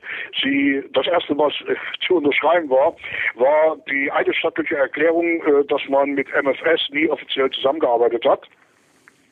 Und da das alles relativ langsam in die Gänge kam, äh, ist es natürlich so, dass man dann nur noch, äh, wie soll ich das jetzt zum Ausdruck bringen, nach acht Wochen hat sich der verabschiedet, nach zwölf Wochen hat sich der verabschiedet und so weiter und so fort. Also es war dann mehr oder weniger ein schleichender Prozess und die Situation war deshalb so angespannt und schwer, weil die sogenannte personelle Grundlage oder die Personaldecke wurde ja immer dünner. Und die Aufgaben wurden ja immer mehr. Denn wir sind hier gerade in, in, in Mecklenburg dann von sehr vielen, ähm, ich sag mal, Wirtschaftsflüchtlingen, nenne ich es jetzt einfach mal, und sind Sie mir bitte nicht böse, die glaubten hier in der Bundesrepublik das Nonplusultra zu finden, überschwemmt worden. Und es waren dann leider Gottes überwiegend äh, Rumänen, wobei ich natürlich auch sagen muss, ich, ich bin als DDR-Bürger immer zur Solidarität erzogen worden und hatte eigentlich im Wesentlichen äh, gar nichts gegen die Leute. Aber wenn man äh, nach einem halben, dreiviertel Jahr dann so mitkriegte, wie diese Leute sich hier bei uns eingeführt haben, äh, dann musste man sich schon sehr anstrengen, um dort, äh, na, ich sag mal, äh, diese Loyalität noch an den Tag zu legen. Denn äh, die einfachsten Beispiele sind schnell aufgezählt. Diebstahl, äh, Handlungen aller Couleurs, angefangen vom Auto über Moped, Motorrad, äh, Einbrüche in Wohnungen, Gartenlauben, Diebstähle jeglichen Couleurs. Also äh, das waren schwere Zeiten. Und das, das waren sehr ja, und das ließ sich dann immer ja. auch eindeutig so zuordnen zu dieser, zu dieser Gruppe, die Sie jetzt gerade beschrieben hatten, dass, dass also das signifikant war, oder? Äh, äh, vor allen Dingen, was uns äh, so viel Schwierigkeiten bereitete, äh, äh, war ja die Tatsache, dass wir in, mit solchen Sachen äh, kannten wir uns ja nun überhaupt nicht aus. Also äh, äh ich sage jetzt nicht jetzt mit den Straftaten, sondern äh, von der Intensität äh, und der äh, Brachialität. Denn schauen Sie, wir hatten zum Beispiel hier in Brühl einen Fernsehladen. Da hat man nachts versucht, die Auslagen mit der Spitzhacke äh, äh, zu erbeuten. Das heißt, man versuchte, das große Schaufenster mit der Spitzhacke durchzuschlagen. Gott sei Dank war der Kollege schon so clever und hatte eine Sicherheitsscheibe eingebaut, so dass die Spitzhacke in, in, in, in der äh, Fensterscheibe hängen geblieben ist. Ähm, und wenn sie dann in Kaufhallen kamen und äh, hatten mal die lieben Emigranten im Auge, dann stellten sie ganz schnell fest, dass da vier, fünf Frauen auf dem Haufen standen, an einem Regal. Und nachdem die vier Frauen weg waren, äh, klaffte eine Lücke in den Auslagen. Aber die Frauen hatten gar keinen Korb. Das heißt also, die Frauen haben mehrere Rocklagen getragen und haben die einzelnen Lagen natürlich mit dem vollgepackt, was sie brauchten. Und wenn Sie dann zum äh, Verkaufsstellenleiter gegangen sind, da kriegten Sie glattweg die Antwort, du, ich lasse mich doch von den Leuten hier nicht totschlagen. so war die Situation. Das ja, das klingt äh, jetzt auch nicht so einfach. Das war jetzt in welchen Zeit? Das war also Anfang, Anfang der 90er. Ja, genau.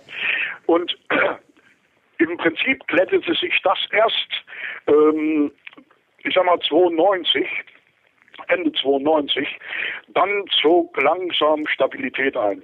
Natürlich muss man äh, aufpassen und sagen, okay, ähm, man durfte sich natürlich nicht auf der Nase rumspielen lassen von den Leuten, denn wenn, wenn sie dort Kontrollen äh, durchgeführt haben, gerade wenn sie mit Autos unterwegs waren, es äh, waren ja strikte Weisungen, an diese Leute gegangen, ne? dass die sich nur in einem bestimmten Territorium aufhalten durften, ne? was eben im sogenannten Asylgesetz vorgesehen war.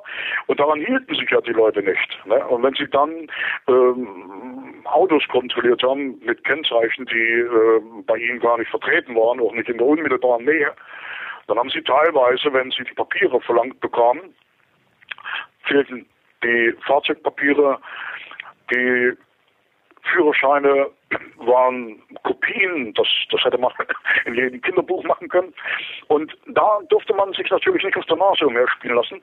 Da musste man dann schon etwas ernsthaft seinen Dienst durchziehen und sagen, so passen Sie mal auf, Entschuldigung, ähm, ich möchte Ihren Führerschein und nicht hier irgendwelche Papiere, die mit den sogenannten Kopierverfahren hergestellt worden sind. Und die sogenannte Sprachbarriere, die dann uns immer so äh, vorgegeben worden ist, die stimmt in der Regel gar nicht. Die haben uns schon sehr genau verstanden, was ich von dem wollte, weil in der Regel, äh, wenn die in Gruppen aufgetreten sind, war immer jemand, der äh, Deutsch verstand. Jetzt haben also, Sie das haben wir dann erst ja. später mitgekriegt, weil wir uns dann viel intensiver mit diesen Sachen befassen konnten. Ja, jetzt hatten Sie am Anfang ja erzählt, ähm, ihr, ihr Kontakt ähm, als Polizist zu den Bürgern oder zu den Leuten, mit denen sie dann Kontakt hatten im Laufe ihres Dienstes, war dann halt auch geprägt, je nachdem, wie sie dann aufgetreten sind, ähm, hatten sie dann halt Respekt oder sind dann auch respektvoll behandelt worden.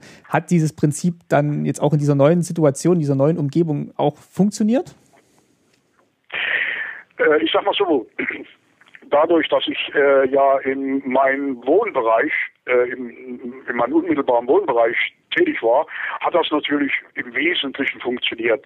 Man muss allerdings der Ehrlichkeit halber zugeben, die Enttäuschung der Bürger war natürlich groß. Denn wir waren doch kaum in der Lage, irgendwelche positiven Ermittlungsergebnisse an den Tag zu fördern. Mhm.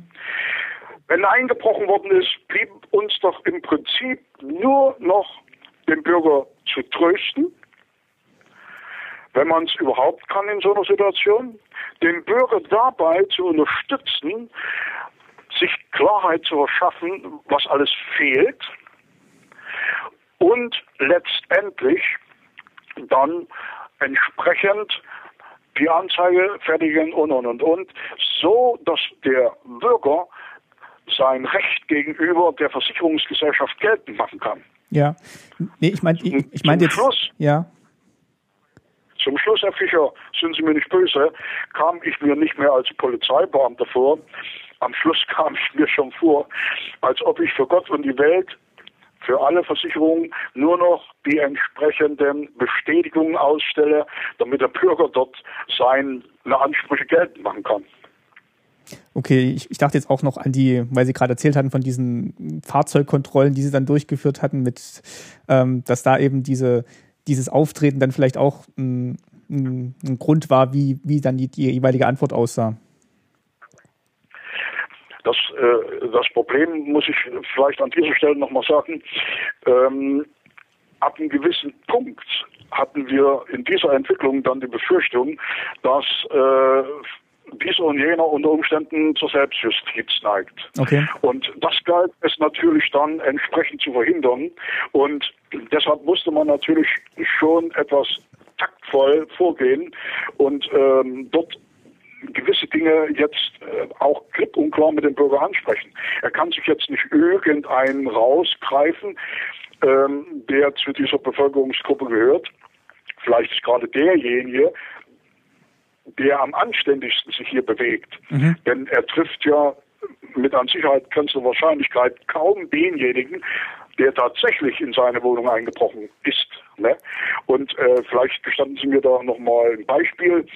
Ich äh, hatte dann mit meiner Dienstschicht, ich war zu diesem Zeitpunkt dann Dienstschichtleiter, und war dann eben auch nachts viel unterwegs, um wenigstens einigermaßen Repräsentant zu sein, um zu sagen, Mensch, vielleicht kann man alleine mit der Anwesenheit schon diese und jene Geschichte äh, verhindern.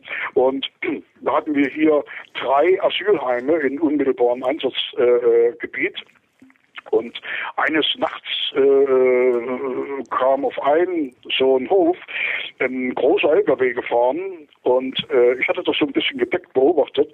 Denke, muss mal gucken, was ist hier nachts? Die Leute müssen ja nachts losziehen, um ihre Straftaten äh, be äh, zu begehen und müssen dann irgendwie auch im Schutze der Dunkelheit wieder zurückkommen mit ihrer sogenannten äh, Beute. Und das interessierte mich einfach mal. Und in dem Zusammenhang hatte ich dann äh, den LKW beobachtet und äh, konnte dann feststellen, dass äh, diese Armeebettwäsche, diese blau-weiße, zu riesengroßen Transportsäcken zusammengearbeitet worden ist, die dort auf den LKW gewuchtet wurden. Und äh, da das zur Nachtzeit passierte und da die Dinge sehr schwer waren, so dass da teilweise vier, fünf Mann die Sachen schleppen mussten, ähm, konnte das natürlich nichts Gutes bedeuten. Und äh, die sogenannten fehlenden Artikel, die aus Einbrüchen und dergleichen mehr resultierten, die Seiten wurden ja immer länger. Jedenfalls hatte ich mir dann erlaubt, nachdem der LKW äh, die Geschichte verlassen hat und nur noch der Fahrer äh, äh, war, den dann an einer geeigneten Stelle zu stoppen und äh, mir dann das mal anzugucken, was er da tatsächlich wegtransportiert. Und äh, ich war natürlich entsetzt. Das war genau das, was ich vermutet hatte. Äh, es war das Diebesgut, was in die Heimat zurückgeführt worden ist. Und als ich dann mit meinem ODH Offizier vom Dienst in Sternberg sprach, dann sagt er, ja, pass auf, dann warte mal, ich kläre das mal ab nach zwei Stunden kriegte ich dann wieder über Funk den Hinweis, du, äh, da entschuldige dich mal, da können wir keinerlei Nummern feststellen. Das heißt, also es herrschte ein dermaßen Chaos, dass es eben nachts nicht möglich war, äh, gewisse Seriennummern ordnungsgemäß abzuprüfen, um das als Diebesgut zu deklarieren. Äh, so wie ich sagte, mir blieb nur noch die Entschuldigung, ich war stinkesauer über so eine Arbeitsweise. Aber was, was half, ich musste mich bei denen entschuldigen. Und äh, ja, der durfte ungeschoren mit LKW voller Sachen, die nicht äh, äh, unbedingt äh, seriös in seinem Besitz gelangt waren, äh, die Fahrt fortsetzen. Ähm, das gibt natürlich zu denken. Das ist natürlich auch, das, das ist natürlich auch schade, dass jetzt eben gerade im Nachgang der Wende diese, diese neue Freiheit und diese Aufbruchsstimmung jetzt auch in, ähm, ja, in der ehemaligen Sowjetunion, Ostblock, dass die dann überschattet ist quasi von solchen ersten, ersten Eindrücken, die man dann machen musste. Ja, und vor allen Dingen, ich sag mal so, äh, die Gesamtsituation verschärfte sich ja jetzt noch dahingehend, äh, da ja die Entwicklung hier auch bei uns langsam einsetzte, äh, dass äh, Betriebe hier im größeren Maß geschlossen wurden.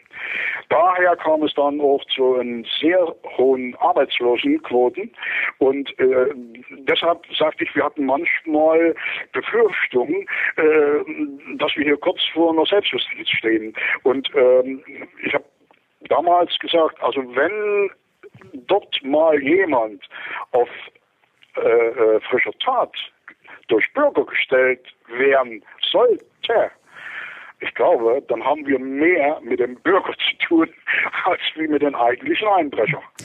Ihr, also ihr, das wäre für den Betreffenden unter Garantie schlecht ausgegangen. Ihr aktiver Dienst endete dann auch in diesem, in diesem Zeitraum, oder? Das war dann jetzt auch, ähm, so wie ich es im Vorgespräch oder mit Ihrem... Also mein Dienst, ja. ja, mein Dienst endete dann konkret am 1.4.1993. Mhm. Das hatte allerdings andere Gründe. Vielleicht kann ich es mal ganz kurz anführen. Ähm, ich hatte die Möglichkeit, zu zwei äh, sogenannten Austauschseminaren zu fahren, war einmal äh, ein Vierteljahr in Flensburg und einmal acht Wochen in Hamburg, sozusagen als Gastreferent äh, bei der jeweiligen äh, Schutzpolizei beziehungsweise äh, Vollzugsbeamten. Und ähm, das war für mich eigentlich eine sehr interessante äh, Erfahrung. Vor allen Dingen fachkompetent war das sehr interessant. Äh, was mir die ganze Zeit zu denken gegeben hat, äh, war der Umgang. Der Umgang mit den Bürgern. Und deshalb hatte ich das äh, zu Beginn unseres Gespräches äh, nochmal ein bisschen betont, ähm, dass das, ich, ich, ich kannte das alles anders und ich war vor allen Dingen nicht bereit, äh, äh mich auf so eine Umgangsform herabzulassen. Also ich, ich, ich war teilweise erschrocken, wie die sogenannten Lebzeitbeamten äh, äh, mit den Bürgern äh, dort in Flensburg und, und teilweise auch in Hamburg äh, umgesprungen sind.